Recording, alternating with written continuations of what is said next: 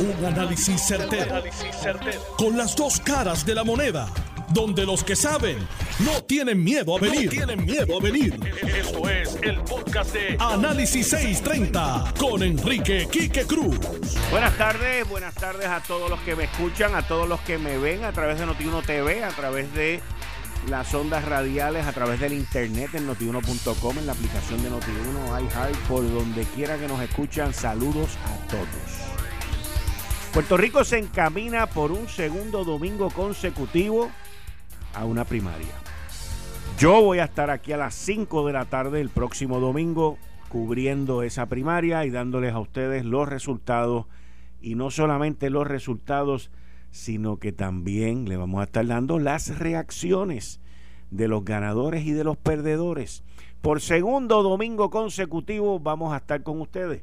Yo espero que sea este próximo domingo mejor que el anterior. El anterior estuve aquí con Alex Delgado, nuestro director de programación, y el presidente de la Comisión Estatal de Elecciones me mintió tres veces. Se parecía a Pedro negando a Jesucristo, y no quiero hacer ningún tipo de comparación. Cuando Jesucristo dijo, tú me negarás cuando el gallo cante tres veces, y así mismo hizo el presidente de la Comisión Estatal de Elecciones cuando le pregunté tres veces si había hablado con Pedro Pierluisi y las tres veces me dijo que no. Mi esposa fue la que me insistió y me insistió ese día. Él dijo que sí, yo lo escuché, no, no veía por ningún sitio.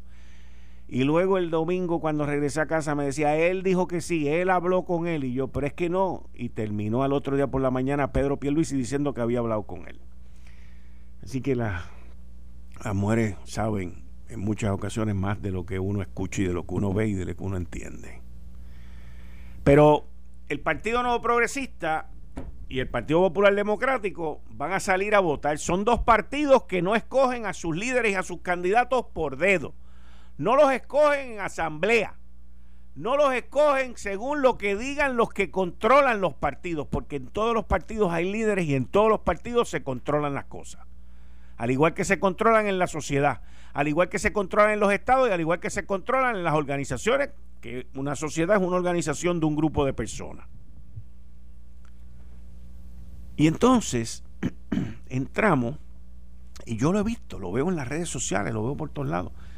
Y esto no es una crítica lo que voy a decir, pero veo mucha gente diciendo, Tomás Rivera Chat, vas para afuera. Y cada cual hace y vota lo que le dé la gana.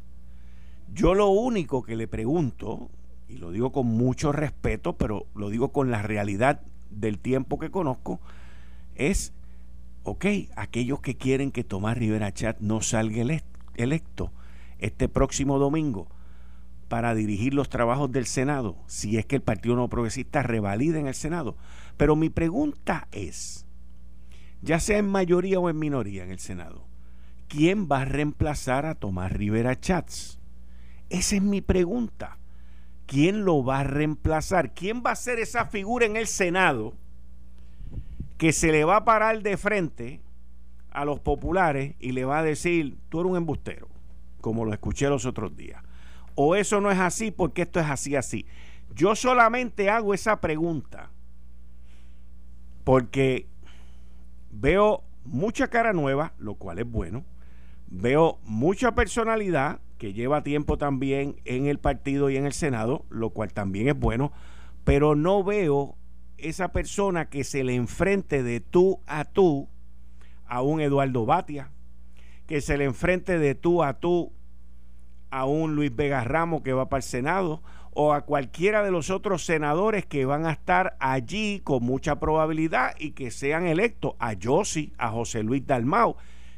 Y lo que pregunto es, ¿quién va a tener el conocimiento, el carácter y los bodrogos para parársele de frente y enfrentarse a la oposición. Y esa es la única pregunta que yo tengo sobre esos que desean que Rivera Chat no sea electo. No voy a estar en la cuestión de que si es más estadista que el estadismo o que si esto, que si el partido, lo que sea. No, estoy en una cuestión que tiene que ver con el carácter político de confrontación de enfrentamiento. Y no me vengan con el cuento de que no, porque esto va a ser una nueva administración y esto va a ser un nuevo estilo. No, es que los nuevos estilos no, no existen.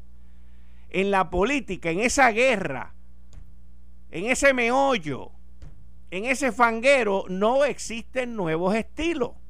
Existe un solo estilo, o ganar o perder, o enfrentar o no enfrentar, o que te digan y tú te quedes callado.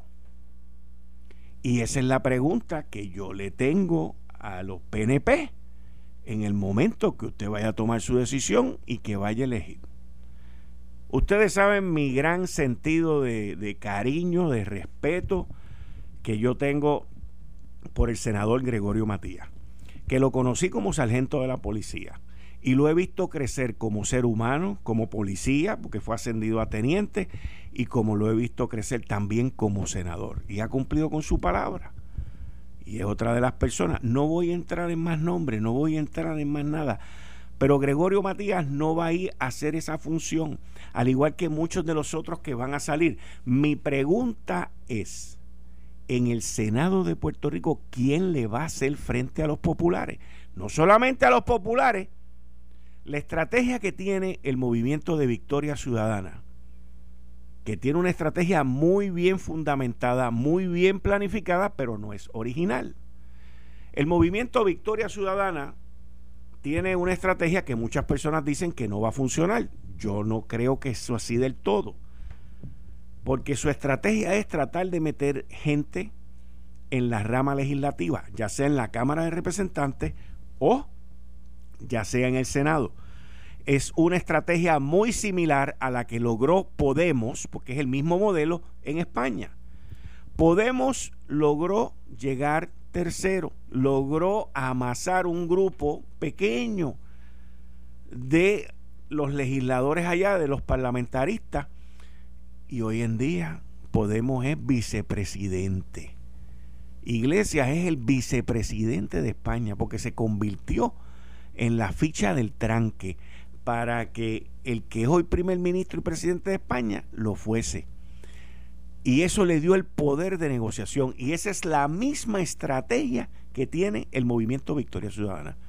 ¿Ustedes honestamente creen que Lúgaro cree que va a ser gobernadora? Ella sabe que no va a ser gobernadora, pero ella sí sabe que con mucha probabilidad puede llegar a ser senadora. Porque si alguien gana en el Senado, le van a ceder el espacio a ella. Y esto anótenlo, se los estoy diciendo hoy, 14 de agosto a las 5 y 17. Así es como se juega en esos, en esos movimientos. Y no hay nada malo, no hay nada ilegal en cuanto a eso. Pero la estrategia de ellos es infiltrar, es ganar, es entrar en las cámaras legislativas y luego negociar a base del bloqueo. Es lo mismo que están haciendo ahora. Los otros días vi que estaban atacando dos legisladoras completamente desconocidas. Yo no sé ni los nombres, candidatas porque no son legisladoras Dos candidatas a legisladora del movimiento Victoria Ciudadana comenzaron a atacar a Miguel Romero. Miguel Romero les contesta, pues ahora todo el mundo sabe quiénes son esas dos personas. Todo el mundo sabe. Y eso es lo mismo que vamos a estar viendo aquí. Mi pregunta es, ustedes sacan para afuera a Tomás Rivera Chat, como se ve y se oye en las redes sociales y en los medios sociales, ¿Quién es el que va a llenar ese vacío de liderazgo? ¿Quién es el que va a llenar esa silla de hacerle frente a la oposición? ¿Quién lo ha hecho hasta ahora? Bueno, hay gente que puede decir que no le gustan sus estilos, que si le hizo la vida imposible a Ricky, que si le hizo la vida imposible a Fortuño, que si le ha habido... Miren, escuchen bien esto. Yo conozco a Tomás Rivera Chats como él me conoce a mí. Somos amigos hace mucho tiempo, pero nuestra amistad no empezó de pitches and cream.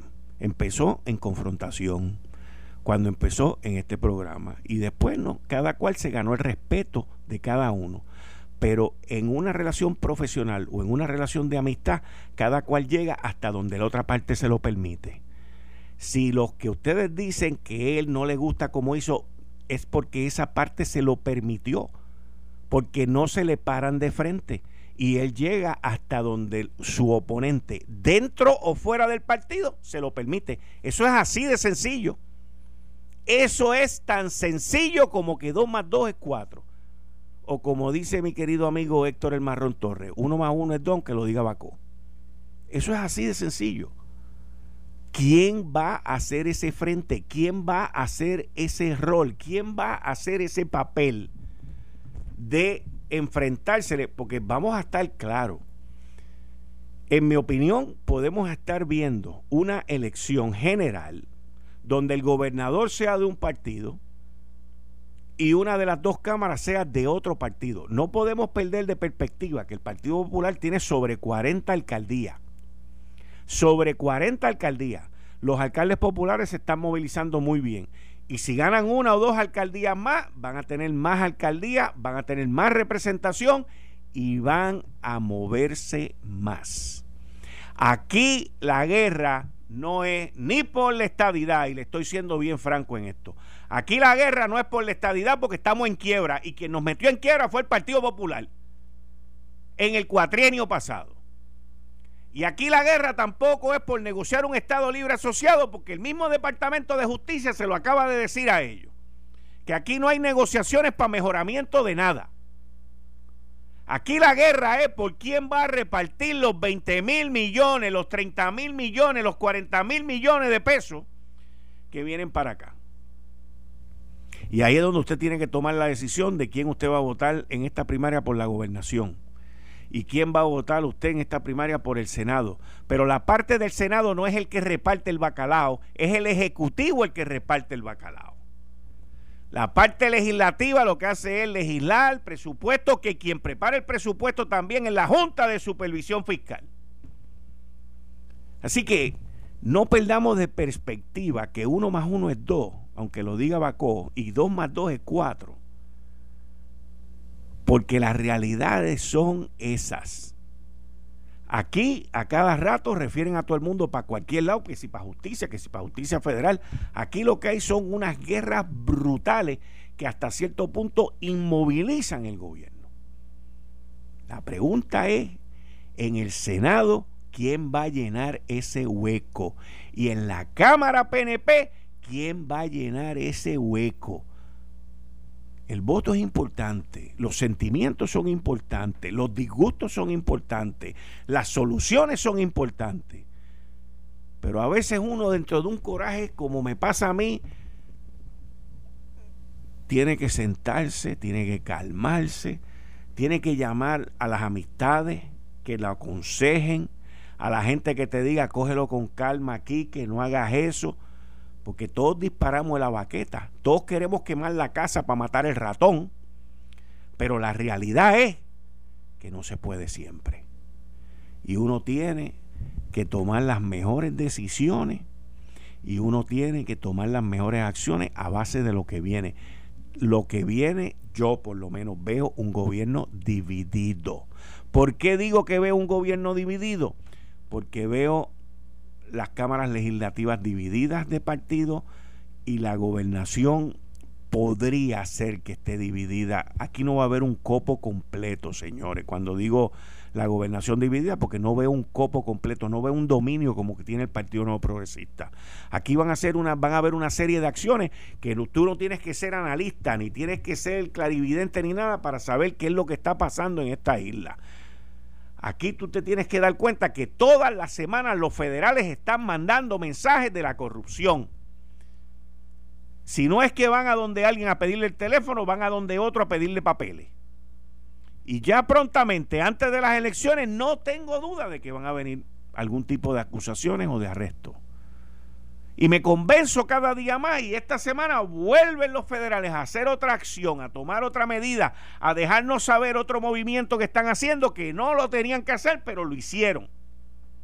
Con ese pliego acusatorio que hicieron público el lunes pasado por la noche y que ya estaba corriendo por ahí. Cuando uno se sienta a leer eso y ve la segunda página, y ven esa segunda página, unas comunicaciones que para muchos no dicen nada y obviamente no hay una, un delito que se haya llevado a cabo entre el ex gobernador renunciante Ricardo Rosselló y Alberto Velázquez Piñol, que ha sido acusado como por 15 o 18 cargos. Lo que están diciendo entre ellos dos no tiene ningún significado de ningún delito. Pero entonces, ¿por qué los federales lo ponen en la segunda página? Porque nos quieren mandar un mensaje. Porque quieren comenzar a influenciar el jurado que va a ver ese caso. Y están en una estrategia completamente legal y completamente permitida. Antes la estrategia era que venía aquí a este programa el jefe del FBI, se sentaba conmigo aquí y me decía 20 cosas. Pues desde que él se fue y trajeron un fiscal federal nuevo, eso no ocurre. Hay un hermetismo brutal y solamente nos dejan saber de lo que ellos quieren que sepamos. Y para cubrir las bases bien, no lo sueltan ni a periodistas ni a personas aquí en Puerto Rico. Lo van allá a Nueva York y se lo tiran a un reportero del Wall Street Journal. Y lo más probable es que después se lo tiren a uno del Miami Herald o de Tampa Herald, que era donde viene el fiscal federal. No hay nada malo con eso, pero son cositas públicas. Una vez el peo acusatorio sale del gran jurado y está allá afuera, se lo envían de alguna manera a través de terceros o cuartos a un reportero por allá, no se lo dan a nadie local y zumba aquello por allá, tiran un tuit, aquí uno lo coge y ¡pup! ahí está. Entonces todo el mundo se, se enfoca en el arresto. No, señor. El arresto es secundario, terciario y está por allá abajo. Son los correos electrónicos y las comunicaciones que pusieron ahí, que no son ilegales, que no dan visto de nada, pero quieren que usted vea que este individuo que ha sido acusado aquí por supuestos malos manejos y supuestos fraudes y supuestas cosas de corrupción en el Departamento de Educación y en el Departamento de Salud, desde el principio tenía comunicación directa con el ex gobernador. Y todas esas cosas jamaquean los partidos y todas esas cosas jamaquean el voto, muy correctamente. Yo quiero saber quién es el que le va a meter mano a la corrupción en Puerto Rico. Yo quiero saber quién es el que lo va a legislar, quién es el que lo va a encauzar, quién es el que va a hacer las cosas como las tiene que hacer. Y no lo quiero saber de boca, porque después terminan mirando para el otro lado. Lo quiero ver en acciones. Yo quiero un departamento de justicia firme, fuerte, con una buena escuadra de investigadores un NIE que esté bien fortalecido y no sea políticamente masturbado. Yo quiero aquí que esto corra como nosotros queremos como estadistas. Eh, estás escuchando el podcast de Noti1. Análisis 630 con Enrique Quique Cruz.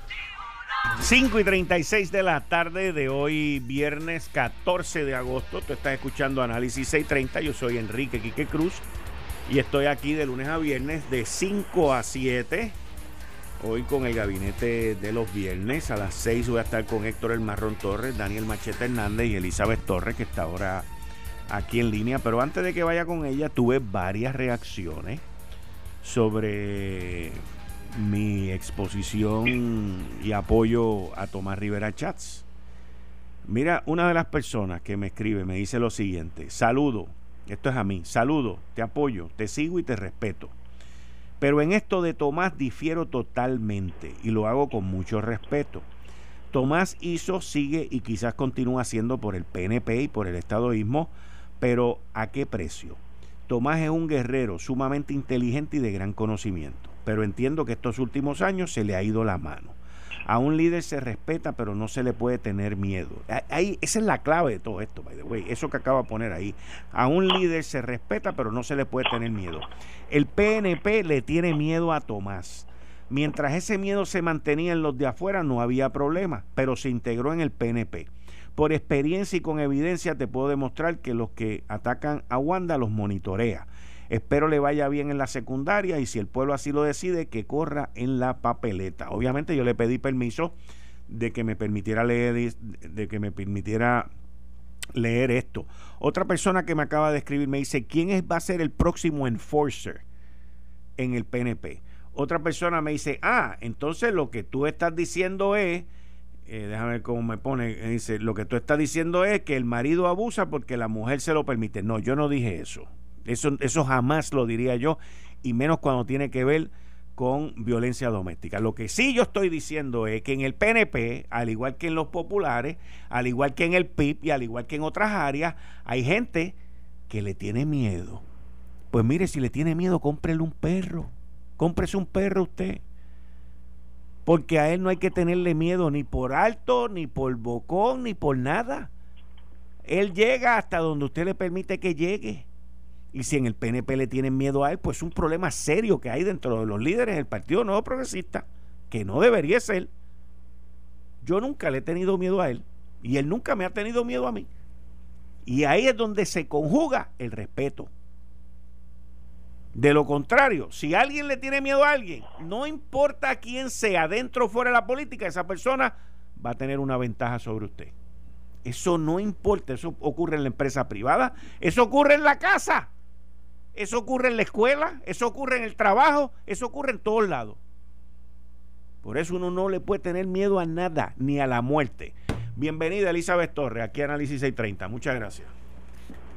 Saludos, saludos, buenas tardes, Quique, a ti y a todos los muchachos allá en la emisora y también a todo el pueblo que nos escucha esta tarde. Bueno, adelante.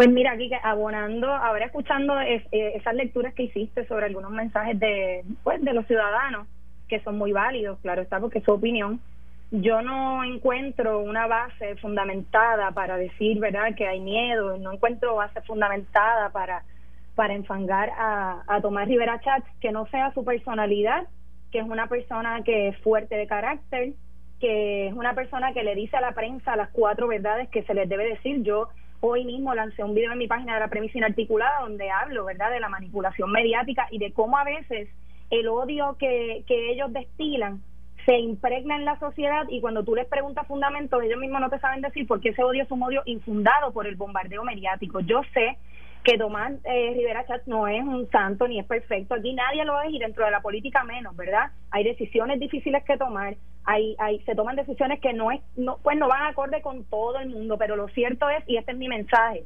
tú entraste hablando de la situación de Podemos en España, Quique.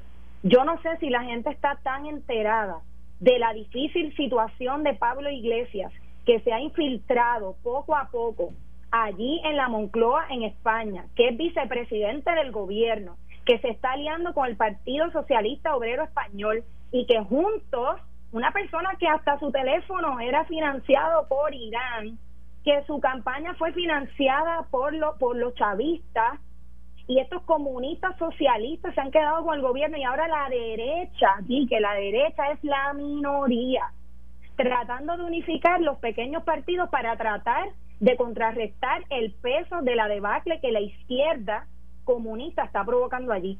Bien claro tú dijiste que el movimiento Victoria Ciudadana está buscando, esto es como una guerra relámpago, ¿verdad? Como en Alemania, que cuando decidieron atacar se fueron por todos los frentes, norte, sureste y oeste. Lo mismo está haciendo el movimiento Victoria Ciudadana. Alexandra Lugaro no va a llegar a nada porque Alexandra Lugaro es una política muerta, pero ellos sí saben que pueden acomodar en otros escaños a estas personas de izquierda que no solamente vienen con una ideología política radical, sino que también vienen con una ideología social radical muy, muy peligrosa y que desbancar a Tomás Rivera Chatz ha sido, yo creo que de, su financiamiento, casi todo su financiamiento lo han utilizado para desbancar la derecha representada bajo el Partido Nuevo Progresista, específicamente bajo, bajo este personaje de Tomás Rivera Chatz.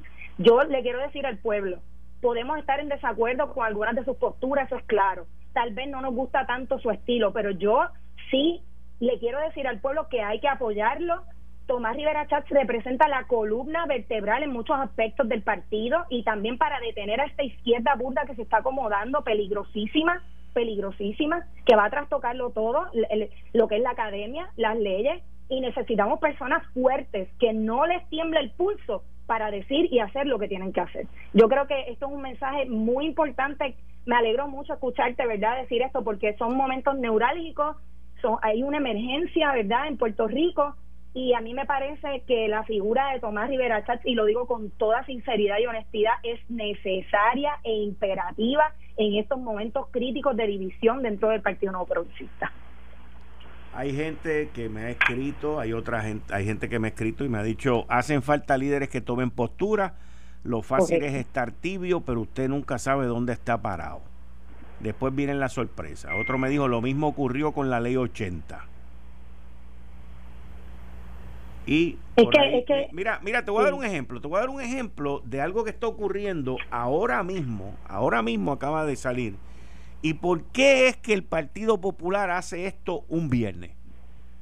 Un freaking viernes, señores. Un viernes a las 5 y 39 de la tarde sale la noticia que el comisionado electoral del Partido Popular Democrático, una persona que sabe de los procesos, un ex juez popular que está metido ahí, pues acaba de presentar una moción urgente al Tribunal Supremo para que aclare qué colegios están autorizados a abrir votaciones este domingo.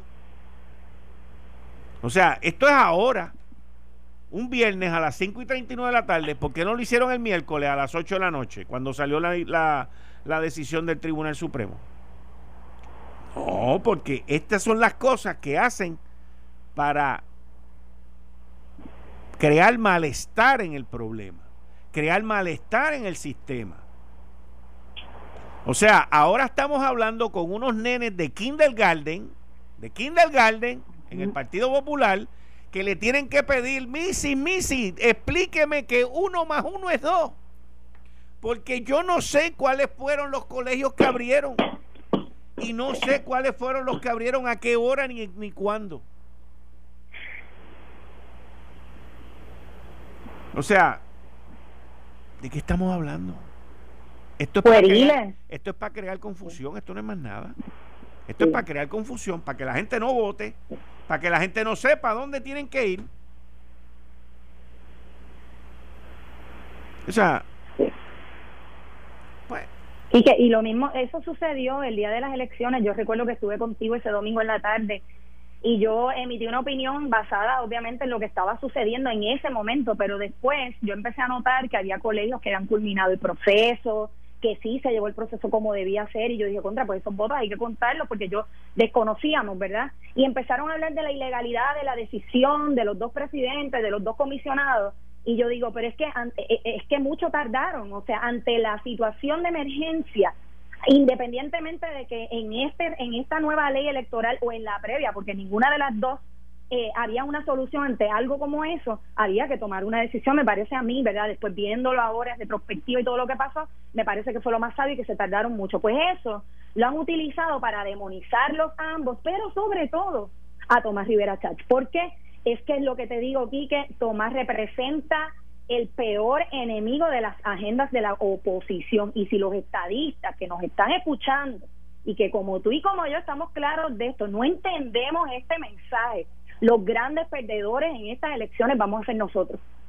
Porque que, pensando en darle eh, esa, esa victoria a otra persona dentro del partido, lo que vamos a hacer es que le vamos a dar le vamos a dar la tarjeta libre a la oposición.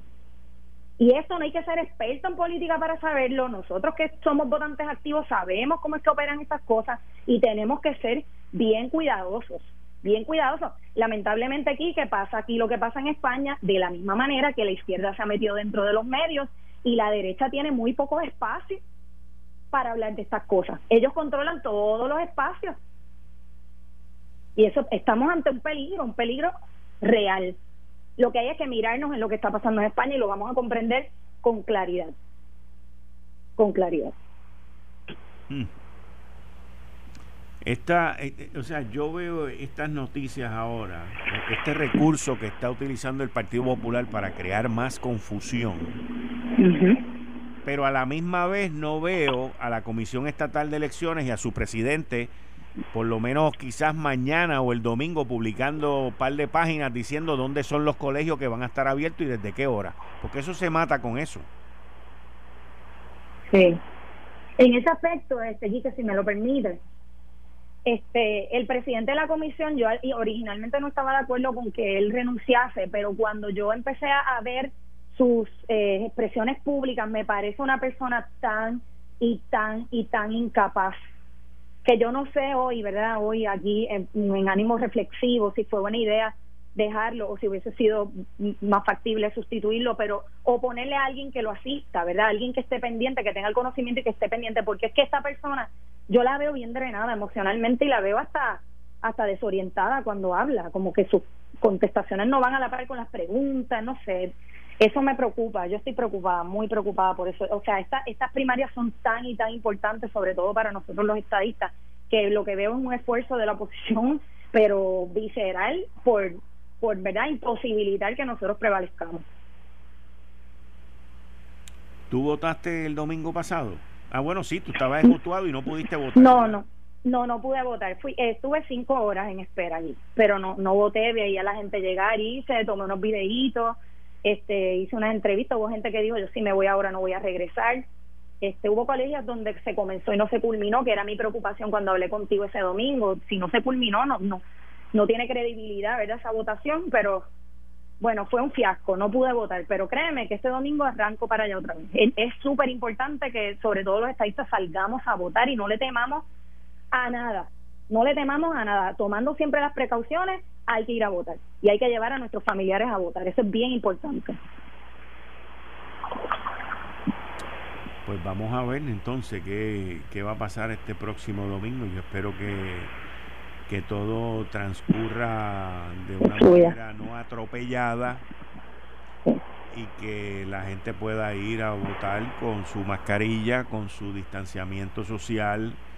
Importante. Y, que los sistemas funcionen eh, un poquito más, con un poquito más rapidez de lo que funcionaron la semana pasada. Esa es la manera, eso es lo que yo espero que ocurra este próximo domingo. Porque la, la última vez, este, digo, el domingo pasado, eh, al principio, como yo llegué a las ocho y media, y como de ocho y media a nueve la cosa estuvo medio lenta. Pero después de las nueve, nueve y diez, transcurrió y había buen movimiento. Buen movimiento. La gente salió a votar. La gente salió a votar y la gente yo espero que este domingo salgan a votar de nuevo.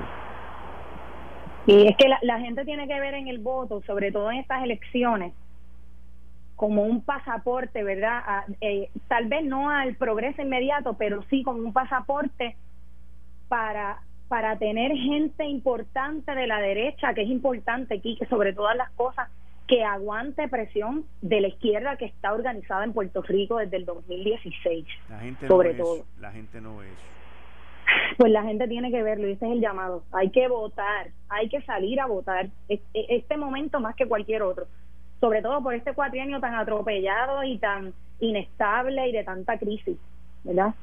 Este es, es muy importante, es muy muy importante esto.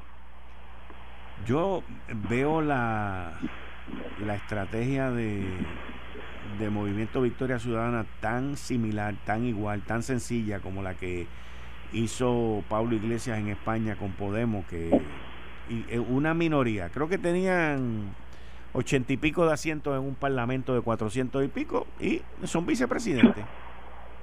Correcto. Es una estrategia sigilosa, es una, una estrategia paciente, es una estrategia eh, bien financiada, como te digo, Podemos en España estaba financiado por el grupo chavista y también por grupos comunistas en Irán, abiertamente, solo sabe incluso el Comité de Inteligencia Español, que está encima de él ahora mismo, desde febrero están encima de él, este, pero ha sido tan y tan cuesta arriba, porque entonces entran y hacen alianzas, que es lo que hace el Movimiento Victoria Ciudadana, alianzas con el PPD, con el Partido Popular Democrático, con, con segmentos dentro de ese partido, ¿verdad? Y entonces se aliaron con el PSOE y ahora es tan difícil sacarlos de ahí. Y que ellos cometen, ellos incluso han indultado personas este que son criminales, porque una vez alcanzan el poder, ellos van, ellos van eh, eh, eh, planteando sus agendas a través de, de esos puestos políticos tan importantes, porque de ahí se, se establecen leyes esto de perspectiva de género que lo siguen empujando a toda costa. Ahora mismo en España lo que es un problema gravísimo legal con estas cuestiones de perspectiva de género que se ha infiltrado en la academia y también en las leyes. Esto es un, esto es un grave, grave problema y qué bueno que tú lo traes, que porque esta gente, Alexandra Lugar y todos sus secuaces, copian, han copiado, esos son unos copycat, han copiado paso a paso la estrategia de Podemos y eso es lo que están ejecutando aquí, ayudados por el sindicato puertorriqueño de trabajadores que los financia. Eso no es un secreto para nadie. es, exactamente lo mismo. Entonces, si tenemos líderes blandengues, que RM, créeme que eso es lo que ellos quieren, que nosotros escojamos líderes blandengues, porque los líderes fuertes son un problema para ese tipo de ideología. Esto fue el, podcast de Notiuno. Análisis 630 con Enrique Quique Cruz. Dale play a tu podcast favorito a través de Apple Podcasts, Spotify, Google Podcasts, Stitcher y notiuno.com.